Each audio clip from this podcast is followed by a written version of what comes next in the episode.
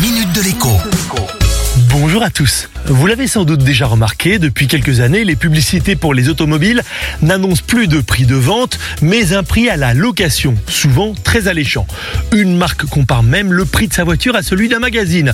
Pour un magazine par jour, offrez-vous la nouvelle Bip le phénomène prend tellement d'ampleur que désormais, vous pouvez aussi acheter d'autres choses en location, par exemple un téléviseur ou encore un appareil électroménager.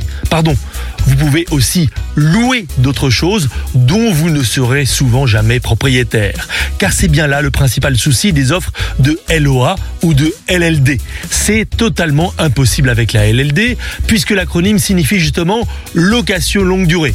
Seule la LOA, location avec option d'achat, offre cette possibilité. Mais dans la réalité, beaucoup se découragent en découvrant qu'il faut mettre encore pas mal la main à la poche pour devenir pleinement propriétaire.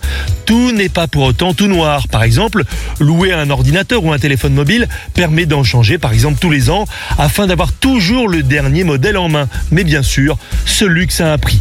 A l'inverse, pour une automobile, il faut vraiment être passionné et vouloir toujours rouler au volant d'une voiture toute neuve ou quasi neuve pour en changer donc tous les deux ou trois ans grâce à la LOA ou à la LLD. Sans compter qu'au moment de la restitution du véhicule ou de l'appareil loué, eh bien, il y a une mauvaise surprise, les frais de remise en état standard. Seulement voilà, LOA et LLD ont un atout majeur dans leur manche. Puisque ce ne sont pas des crédits, on ne calculera pas votre taux d'endettement et pourtant vous vous engagez bien à payer tous les mois une certaine somme pendant 1, 2 ou 3 ans. Soyez donc prudent avant de signer. À demain.